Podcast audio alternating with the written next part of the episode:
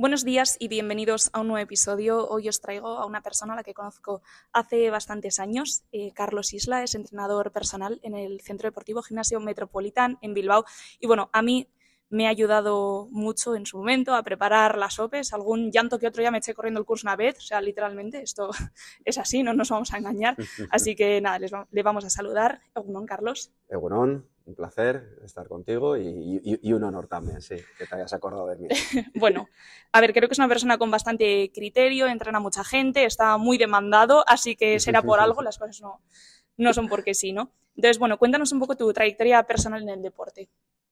Bueno, pues lo que sería en el deporte como, vamos a decir, usuario, practicante, pues nada, pues toda la vida. Desde que tengo casi uso de razón, pues desde pequeñito, pues lo típico, pegando patadas a un balón, jugando en el equipo del cole, y pues desde los 10, 12, 12 años, ¿no? Ya vamos a decir, si algo pautado, pues sí, pues desde los 12, 13 años jugando en un equipo. Eh, estuve jugando a fútbol pues hasta los sí, 18, 19 y fue cuando ya dejé el fútbol, cuando me metí ya, vamos a decir, más en el mundo del fitness. Eh, desde entonces ya no, he, no lo he dejado, o sea, son ya casi 30 años eh, metido en este mundillo.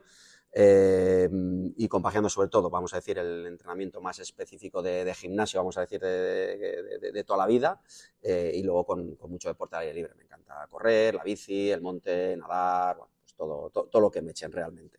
Sí, una vez eh, Carlos, para que sepáis, me dijo, sí, yo las zapatillas las cambio cada 800 kilómetros. Y dije, creo que no los hago ni en coche, ¿no? es verdad, ¿no? Pero ahora mismo, ¿estás entrenándote para alguna competición objetivo en concreto? Justo ahora este, este fin de semana he corrido la Biovia y ahora voy a empezar a, preparar una competición de fitness eh, que se llama IROX, relativamente más, más, más, novedosa, vamos a decir, o más nueva. Quizá la más conocida es el CrossFit, ¿vale? Bueno, pues IROX es un, es un poquito en esa, en esa onda. Es una competición eh, eh, indoor en la que se aúna carrera. Son, vamos a decir, en total 16 estaciones en las que tienes que combinar ocho de las estaciones son un kilómetro corriendo, en total haces ocho kilómetros corriendo en tandas de uno. Entonces alternas un kilómetro corriendo con una estación, vamos a decir, de entrenamiento funcional, ¿no? Pues como pueden ser eh, walking lunches, wall ball, empuje de trineo, ergómetro, bueno, etcétera, ¿no? Y este, el año que viene, viene en febrero al, a Bilbao, viene al BEC, y bueno, pues eh, me, ha, vamos, me ha traído bastante y quiero empezar a, ¿Se hace allí indoor? Sí, sí, sí, sí. ¿Y el kilómetro cómo lo corres? ¿Una cinta? No, lo harán en, claro, en, el, en el B, que es un pabellón grande, pues imagino que el perímetro no, no, lo tengo medido, pero es un pabellón grande, pues sí que igual son, para hacer un kilómetro, igual son dos vueltas al pabellón. Ah, vale, sí, como si fuera una pista de atletismo. como si fuera una pista de atletismo, eso es. es un, cogerán un pabellón grande, en el centro del pabellón montan las estaciones de entrenamiento funcional y alrededor se corre, pues lo que salga, dos, tres vueltas, depende la, la distancia, la, vale. o sea, la longitud del, del pabellón, vaya. O sea que no te queda mucho bueno. bueno, a ver, tú que trabajas en un gimnasio, ¿crees que la gente persigue objetivos, incluso los alcanza de manera poco saludable? O sea, las cosas de fase de volumen y definición que se escuchan tanto. Porque me refiero, tú no sigues eso.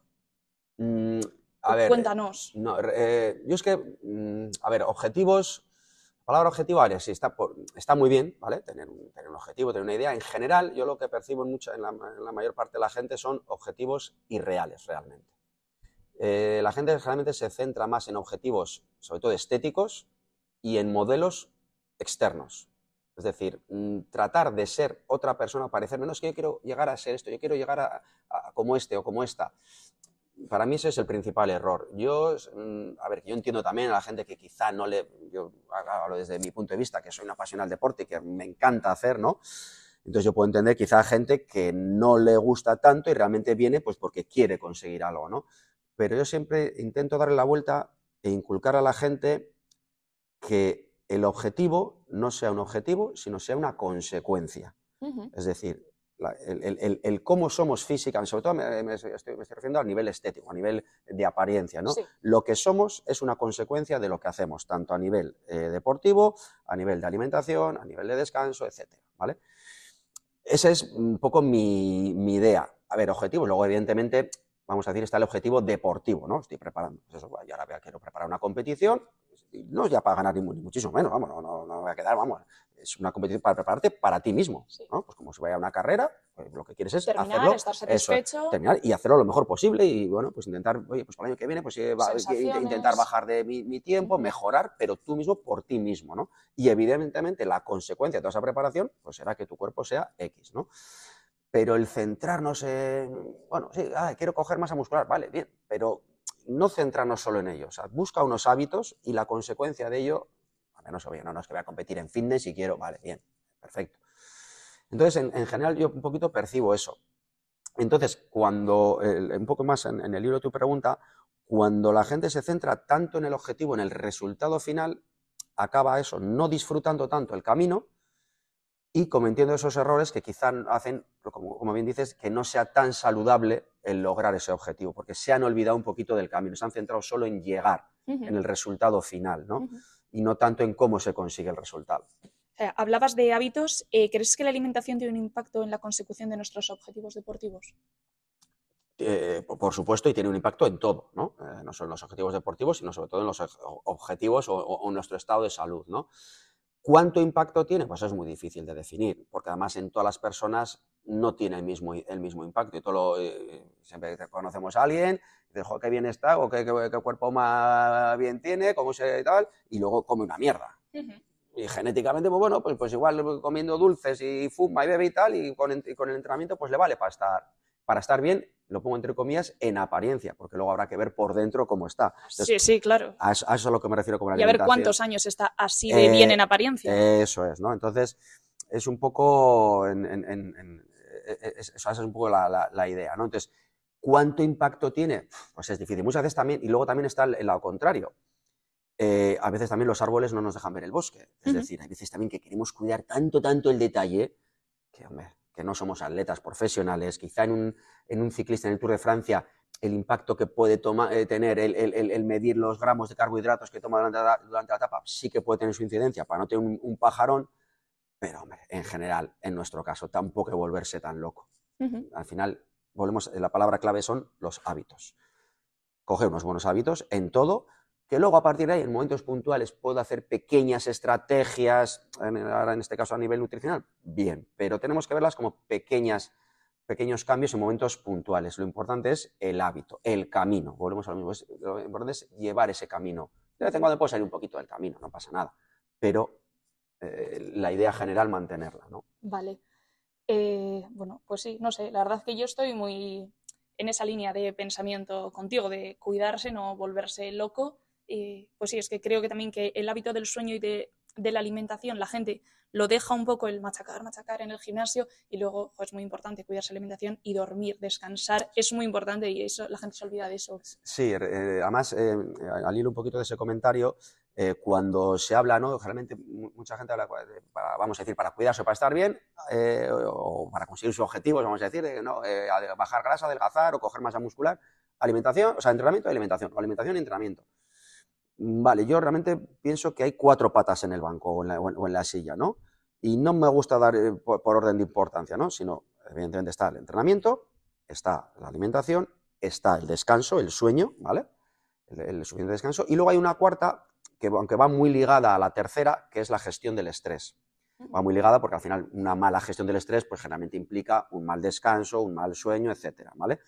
Pero realmente esas cuatro influyen en, en, vamos a decir, en esa consecución de objetivos que puede tener una persona, bien sea a nivel estético, deportivo, etcétera, ¿vale? Importancia, pues habrá en personas que quizá su hándicap o su pata más flojita sea una, en otras otra, ¿eh? entonces no hay una más, en mi opinión, no hay una más importante que otra, sino igual también cada persona tiene que encontrar realmente cuál es la tecla, dónde está su talón de Aquiles, porque igual está entrenando muy bien, come más o menos bien, pero es que el descanso no es nada bueno. ¿vale? Igual con pequeñas variaciones en el descanso va a mejorar mucho más que realmente con intentar variar el entrenamiento, la alimentación, etcétera. Bueno, vamos a pasar a esta parte más controvertida, que es lo que la, la sangre que les gusta a los tiburones de, de mi cuenta. A ver, ¿crees que rendimos igual hombres y mujeres en el deporte? Eh, a ver, en cuanto a ren- no sé un poquito a qué te refieres, si el rendimiento re- te refieres a, a a comparar marcas, vamos a decir, o... Dos personas entrenan igual, hombre y mujer, de la misma edad, evidentemente, aproximadamente, mismos hábitos, ¿van a conseguir las mismas marcas? En principio no. En principio no. Fisiológicamente, nada más, vamos, no más que ver los récords del mundo en cualquier disciplina. En, en- en los hombres, bien sea en carrera, en fuerza, etcétera, generalmente los récords del mundo siempre son más, eh, vamos a decir, mejores, mejores marcas que una mujer. Entonces, mm, fisiológicamente somos diferentes. Ahora, el, el rendimiento en cuanto a, a esfuerzo, a dedicación, perfectamente, pues. Habrá, habrá hombres que, que se rindan antes y habrá mujeres que vayan hasta el final. Eh, ahora, sí. evidentemente, hay mu- mujeres van a hacerlo mejor que hombres, pero vamos a decir, el top de los hombres y el top de las mujeres, pues no van a tener más que ver las marcas. El ¿no? mejor hombre es mejor que la mejor mujer.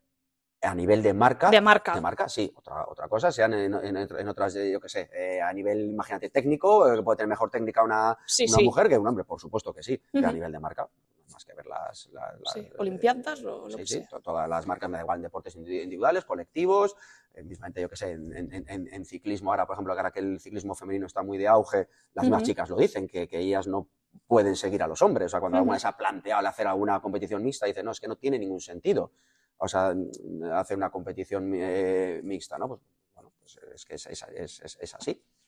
Bueno, tú que me has preparado a mí en su momento y, y a otras personas, ¿crees que es justo que las mujeres tengamos pruebas físicas menos exigentes en comparación con las de los hombres? Esa es lo de los 35 kilos, 25. Sí, a ver, esta es una. Aquí sí que es donde hay, donde hay sangre, ¿verdad? ¿Eh? La carraza, ¿vale? Sí. Como todo, no me gusta decir, eh, ni o sea, eh, no, es blanco y negro, todo depende, ¿vale? Para, para, empezar, eh, lo primero, que me parece injusto, y me da igual hombres o mujeres, es el, tipo de pruebas que hay, ¿no? Por un lado, ¿no? Visto así un poquito desde fuera y dices, pues, ¿por qué? Sé, incluso va- vas a dejar una persona fuera, yo qué sé, de la policía o de, o de, o yo qué sé, un- en algún sitio donde se pidan eh, físicas porque no hace un press de banca, cu- cuando igual es una persona perfectamente válida para ese puesto, porque no haga 20 repeticiones en un press de banca. O sea, no- eso no le va a quitar validez. Imagínate para ser una buena investigadora, un buen investigador, o, o- o tomar bien, yo qué sé, no sé, las unidades que hay, pues de las huellas, o ser un, Atestados o o, que ser sea, un sí. crack en, en- en- en- en delitos informáticos, imagínate. Entonces, en ese sentido me parece un poco injusto. Ahora bien, también entiendo que, claro, una posición se presenta mucha gente, al final tienes que hacer una criba. Y evidentemente también, pues hombre, es, entre comillas, que se pida un mínimo de, de- de- de aptitud física, pues bueno, también me parece hasta cierto punto. Sí, eh, correcto. lógico, ¿no? sí. En- entonces, lle- llegando ya al punto de que, bueno, vale, pues hay que hacer unas pruebas físicas, aquí veo dos cosas. Por un lado, eh, dentro de unas pruebas físicas, evidentemente, tiene que haber diferentes baremos, por lo que hemos dicho antes. Mm, El, eh, el rendimiento a nivel de marca no es el mismo en un hombre y una mujer, con lo cual tiene que haber eh, baremos diferentes. En, eso estoy de acuerdo. Sí que me he encontrado en ocasiones, en algunas oposiciones, que ese baremo es demasiado exagerado. ¿vale? Ahí sí que entonces, por ejemplo, ahí sí que... ¿La no- diferencia te refieres? La, diferencia, sí. Entonces, yo ahí, por ejemplo, ¿cómo se podría, ima- imagínate, eh, no sé, por cogerte un- eh, un- eh, una prueba que, te pidan una carrera de, de mil metros? Bueno, pues sería coger, vamos a decir, el récord del mundo en hombres de mil metros y el récord del mundo en mujeres de mil metros, ver qué diferencia hay, imagínate que es una diferencia, yo qué sé, del 5%. Pues aplicar ese baremo, esa, esa diferencia a los baremos. Eso me parecería justo.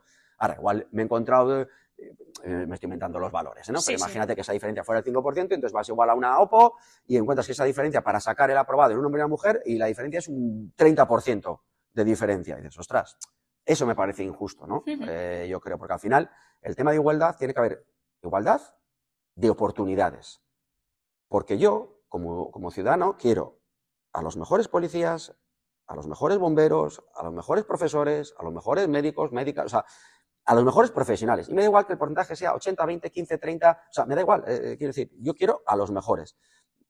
Yo puedo entender que en la policía tiene que haber mujeres porque hay ciertas eh, facetas de, o ciertas cosas del trabajo que la tiene que hacer una mujer.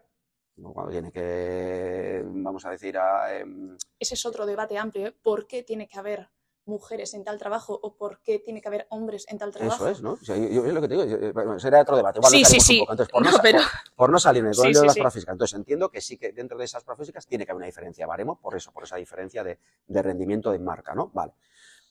Ahora bien, ¿eso cómo se podría paliar? Quizá en, en unas pruebas de acceso a, a policías sería más difícil porque realmente en el trabajo en sí eh, no hay una prueba física como tal, ¿no? Es decir, tú estás Sí. patrullando, que con mucho co- correr, que eh, tener que salir detrás, correr detrás Sí, de No alguien. es como un bombero que una manguera que pesa tanto Eso con es, tantos... Ahí está, ahí está. Una Entonces, cizalla, yo qué sé. Ahí quería ir yo. Entonces, por ejemplo, en unas oposiciones de bombero sería mucho más justo que las pruebas físicas no fueran ni subir la cuerda, ni un press de banca, ni un Kuznabe, ni un 3000, no, sino que fuera, cógete el equipo completo del ERA que pesa 20 kilos, dos mangueras, una en cada mano, súbete eh, cinco pisos eh, por las escaleras, eh, desplégalas, eh, o, luego sube la, o sube la escala, pasa de una escala a un balcón, con un viento que se está moviendo a 30 metros de altura, entra en un laberinto de humos, a ciegas, eso serían unas pruebas reales. Y ahí daría igual que seas hombre o mujer, sería lo mismo para todos, porque la manguera pesa lo mismo para todos. Si tienes que coger la cizalla y subirla al camión, tienes que coger igual. Entonces, eso sería mucho más justo y más real, además, de cara al trabajo, que no realmente que pueda trepar la cuerda.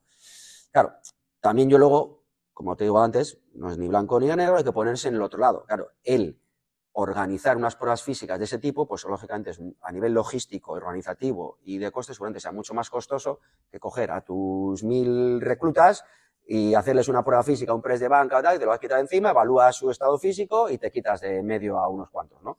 Claro, eso es mucho más práctico, pero para mí sería más real, más justo y más eh, equitativo hacer ese otro tipo de, de pruebas. Y, a mí- y ahí entra el que, el que es apto.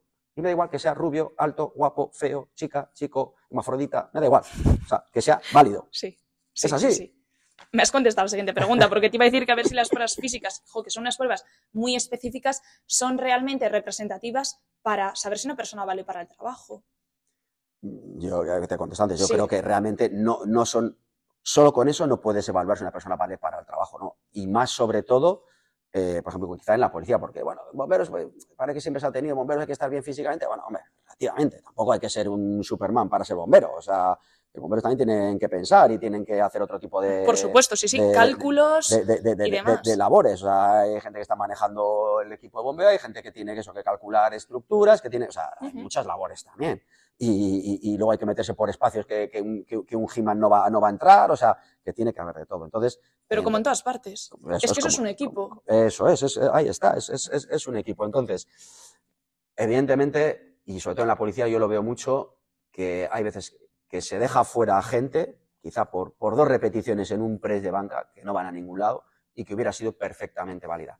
Claro, también entiendo que eso, evaluar eso es, es difícil, es más subjetivo. En unas oposiciones no puedes dejarlo a nivel subjetivo, porque bueno, ahora está viendo también toda la polémica que está viendo con las entrevistas personales, que claro, que Sí. eso es la única prueba que es subjetiva, que no es decir una, una respuesta correcta, tengo un cuestionario A, B, C o D y Sí. marco la C y es la cuarta, no, no. Sí, ahí- ¿En qué año se fundó tal? Claro, no. es un año, punto, no Entonces, ya vemos que cuando hay algo que queda a criterio de alguien, pues ya, está- ya queda supeditado a, a suspicacias, a que si amiguismos, que puede entrar, no sé. Entonces, claro, se busca al final algo que sea objetivo, blanco o negro, un baremo, te- te entras o no entras y ya está. Y se Sí, quitan problemas. Unas pruebas físicas con unos límites mínimos. Eso es. Pero real- realmente yo no considero que, sea, que, que con eso puedas em, pues eso, evaluar, Establecer eso, que la persona una- es válida. Una persona sea válida. Vamos, muchísimo menos, muchísimo menos. Sí que, sí que entiendo que es algo que se debe, que la, la- la práctica del deporte que se debe promocionar, y es más, incluso creo que sería bueno que hasta, una vez que se está dentro del cuerpo, que se siga,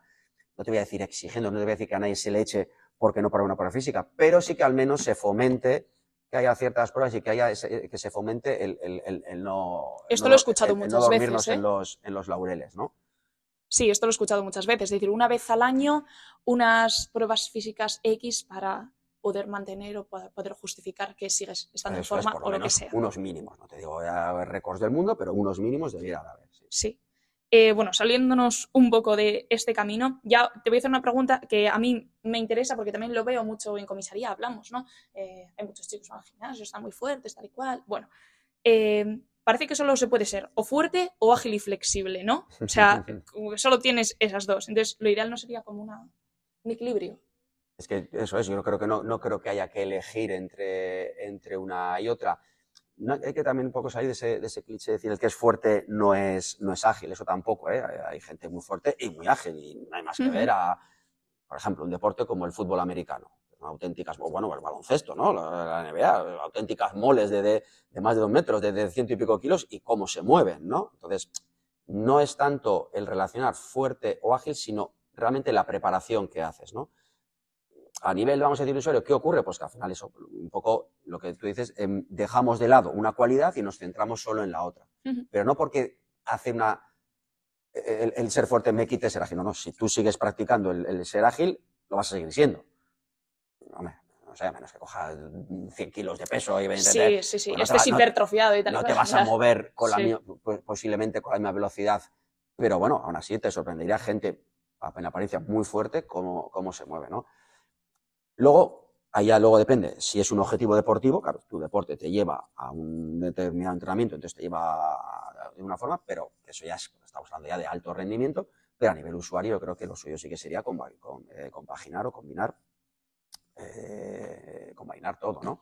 partiendo de la base, que sí que considero que la fuerza es la base de todo, porque de la fuerza sale la resistencia, sale también la, la flexibilidad, sale todo, ¿no? La fuerza Ujú. es la, la base, pero no decir, no, no, solo trabajo fuerza a tope, me pongo como un croissant y no hago nada más. ¿no? O sea que para, como consejo, así a nivel usuario, para mantenernos en forma, una cosa, no a preparar un objetivo en concreto, ¿qué sería lo ideal? De entrenamiento, a ver, así, a grandes rasgos, porque Sí. evidentemente es muy particular Sí, de cada, uno, etc, sí. etc, ¿vale? También de, de gustos y de todo, pero en, en general vamos a decir que yo eh, ve- vengo a recomendar una dosis, vamos a decir, media normal, tres sesiones de fuerza a la semana y entre una y dos sesiones de fuerza, eh, perdón, de fuerza, de una y dos sesiones de cardio. Tres de fuerza, una o dos de una o cardio. dos de cardio. Y luego ya, evidentemente, habrá quien priorice una cosa y otra porque le gusta más una cosa, porque, porque prepara carreras o porque prepara no sé qué. Pero vamos a decir así, a nivel eh, saludable eh, o a nivel de, de- sí, de- de hábitos, Sí. hábitos saludables, podríamos establecerlo ahí. A partir de ahí, dices, bueno, es que yo no puedo tanto, no te- bueno, al menos dos de fuerza, una de cardio, dos. de- Siempre es to- todo lo que se haga es mejor que nada, ¿vale? Cuando hablo fuerza y cardio, evidentemente, al hacer esa- esas actividades, eh, el trabajo de flexibilidad, el trabajo de musculatura interna, de estabilidad, va de implícito, ¿vale? Puede ser en sesiones solas también o, en- o incluido en esas mismas sesiones. Bueno, y para terminar, Carlos, un aprendizaje personal que quieras compartir con nosotros. Se lo pregunto a todo el mundo porque me gusta, no sé. A ver, hijo, yo no me quedaría con un aprendizaje único. Yo casi diría que el aprendizaje es la vida. O sea, si cada día yo, yo sigo aprendiendo. Entonces, todos los días aprendo. Aprendo estudiando, aprendo eh, con la gente, con, la gente que entreno, aunque ellos pare- parece que el que le aprenden conmigo, yo les enseño, yo aprendo de ellos también. Entonces, el aprendizaje, si me tuviera que dar con uno, ¿qué te diría? Mm, Pues que es un aprendizaje continuo. Que no hay, que no es, no me quedo con una, con, una idea o con una o con una cosa, sino que aprendo continuamente. Pues bueno, pues así nos quedamos aprendiendo continuamente. Pues Carlos, es que ricasco por haber pasado este ratito conmigo Nada, y te dejo seguir trabajando. Un, un placer y, y nada, y oye, darte la enhorabuena por, por la labor que haces, que, eh, que me parece muy Oye, interesante, ya no intento. solo para la gente que está preparando posiciones, sino yo creo que hasta para el ciudadano de a pie, igual que he escuchado así tus podcasts así, eso hasta me parecen interesantes el conocer ciertas, igual hay ciertos temas que son más específicos de un- para el opositor, Sí, pero en general son temas que, que interesan, yo creo. Los que- entresijos de la ley. Sí, eso es, sí, sí, sí, Sí. sí, eso es. Entonces, bueno, eh, la verdad es que me gusta, me gusta mucho. Pues es que ricasco. Y nada, Nada, a vosotros, espero que os haya gustado. Eta ondo izan.